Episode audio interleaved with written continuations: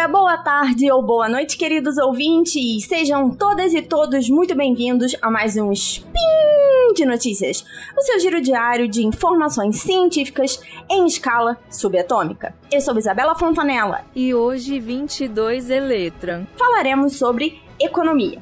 E no programa de hoje mesmo com crescimento baixo, juros altos, inflação em dois dígitos e desemprego nas alturas, 5% da população brasileira acredita que a economia está indo bem. Quem são essas pessoas? Onde vivem? Do que se alimentam? Hoje no Globo. Eh, não, hoje no Spin de Notícias. Speed Notícias.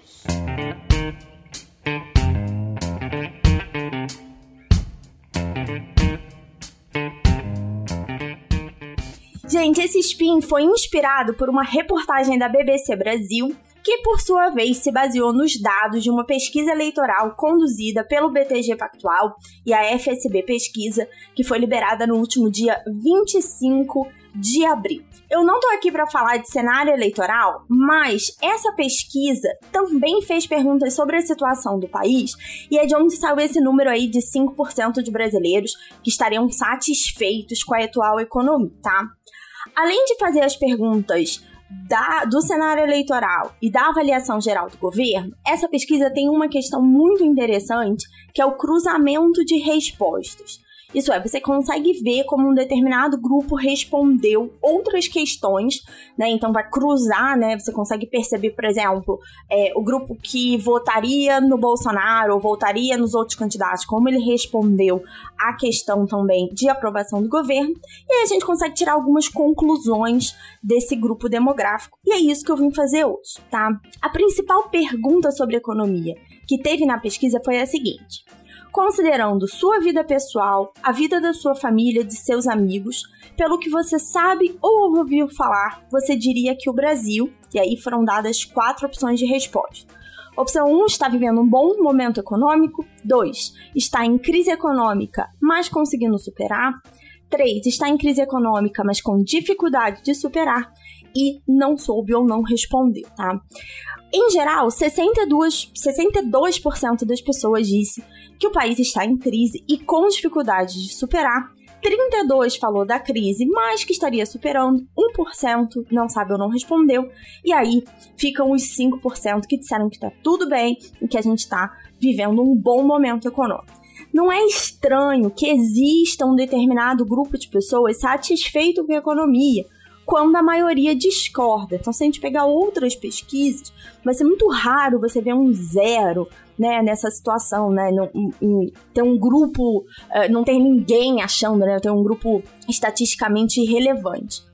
Mas isso acontece normalmente porque sempre tem um grupo social ou econômico que se beneficia de uma determinada política pública ou a falta dela, a ausência de uma política também, né, beneficia, a gente sabe.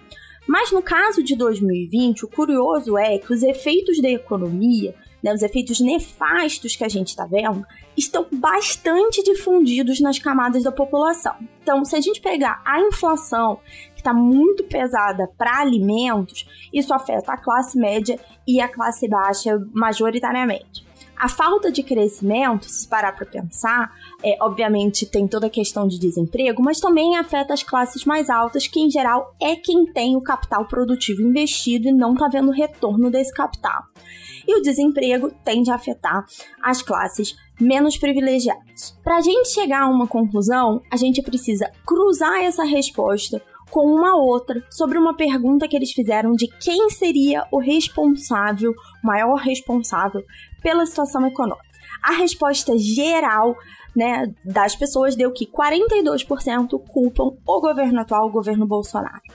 Mas, se a gente olhar somente as pessoas favoráveis ao governo Bolsonaro, então, quem disse que o governo está indo bem, que a economia está indo bem, 44% coloca a culpa nos governos passados e 34% citam a pandemia. Então, somando esses dois números, a gente passa de 3 quartos dos apoiadores Bolsonaro que não enxergam no governo a culpa pela situação da economia que a gente está vivendo. E isso é um discurso extremamente alinhado ao discurso do presidente, que a gente viu especialmente forte em 2002, contra o fechamento, né, contra as barreiras sanitárias, contra a vacinação, etc. Então, essa é uma repetição quase verbatim do discurso oficial que vem sendo repetido, e ele pertence a um público que os cientistas sociais chamam de núcleo duro de eleitores. Então são aqueles eleitores ferrenhamente alinhados a um ou outro candidato, nesse caso aqui a gente está falando dos eleitores do Bolsonaro são alinhados ideologicamente, eles reproduzem os argumentos que são colocados pelo governo federal e, como consequência, também repetem essa ideia de que a culpa não é do governo, são outros fatores além do que seria capaz de ser controlado né, pelo governo federal. No cenário de 2022, em que as causas da inflação e a recessão realmente são múltiplas, então, assim, eu já citei aqui em outros PIN, tem textos meus no Deviante mostrando como a gente teve um impacto realmente da pandemia, é, da, do conflito na Ucrânia, agora da questão do fechamento na China. É, é mais fácil você usar esse discurso em outros momentos em que talvez o Brasil tivesse numa situação muito diferente do exterior ou que é, outros países ao nosso redor também estivessem crescendo, ia ser mais difícil colar essa culpa em outras causas, né? É, então, assim, só para vocês entenderem, esse é, núcleo duro fala muito, por exemplo, que o fato da gente estar tá em recessão técnica é, ou um crescimento muito baixo é culpa do fechamento da economia de 2020, que é, foi problema dos governos estaduais e não do governo federal. Então, a inflação é um problema da guerra da Ucrânia, por exemplo. Então, isso vai sendo reproduzido.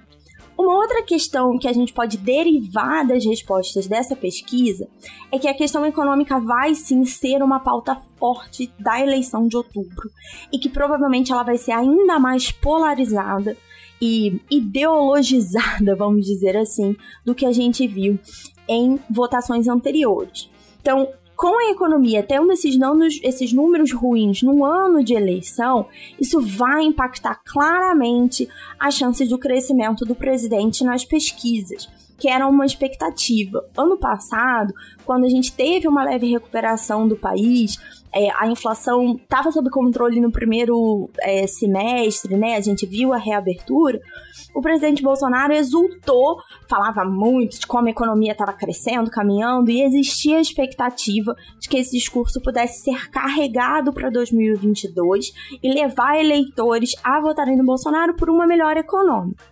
Só que agora não tem mais esse argumento por conta de todos esses problemas que a gente está vendo. Mas seus apoiadores nem precisam desse discurso, porque na verdade o que eles estão tentando dizer, o discurso que eles estão tentando construir é que a economia poderia estar pior se não fosse as medidas tomadas pelo governo que no meu ponto de vista, no caso, são as não medidas do governo, né? Porque foram feitas muito poucas medidas é, realmente a nível federal. É, agora a gente está falando aí de isenção de imposto de importação, mas Inês já é morta. A inflação é, dos últimos 12 meses já está para lá de 12%. Então, a gente vai continuar observando os números, tanto das pesquisas quanto da economia real, durante esse ano de 2022 e vamos ver não só onde vai dar os discursos, mas também todos os resultados.